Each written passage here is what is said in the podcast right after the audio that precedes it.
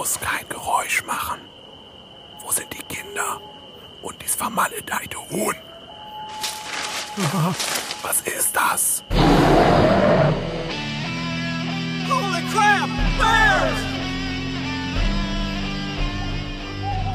Nach einem nächtlichen Unfall mit dem Reisebus sind alle Pfadfinderkinder aufgeschreckt in den finsteren Wald Oh, gerannt. Nur mit einer Laterne bewaffnet muss ihr Anführer nun versuchen, sie wiederzufinden, dabei Honig und andere nützliche Gegenstände einzusammeln und außerdem das Maskottchen der Pfadfinderschaft, Colonel Peck, einzufangen.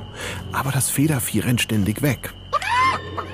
Das wäre alles halb so schlimm, wenn in dem Wald nicht zig gefräßige Bären hausen würden.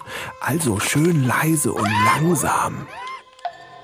Tappt man beim Herumschleichen aus Versehen in eine der herumliegenden Bärenfallen, ist man hin. Und natürlich auch, wenn man dem Bären zu nahe kommt.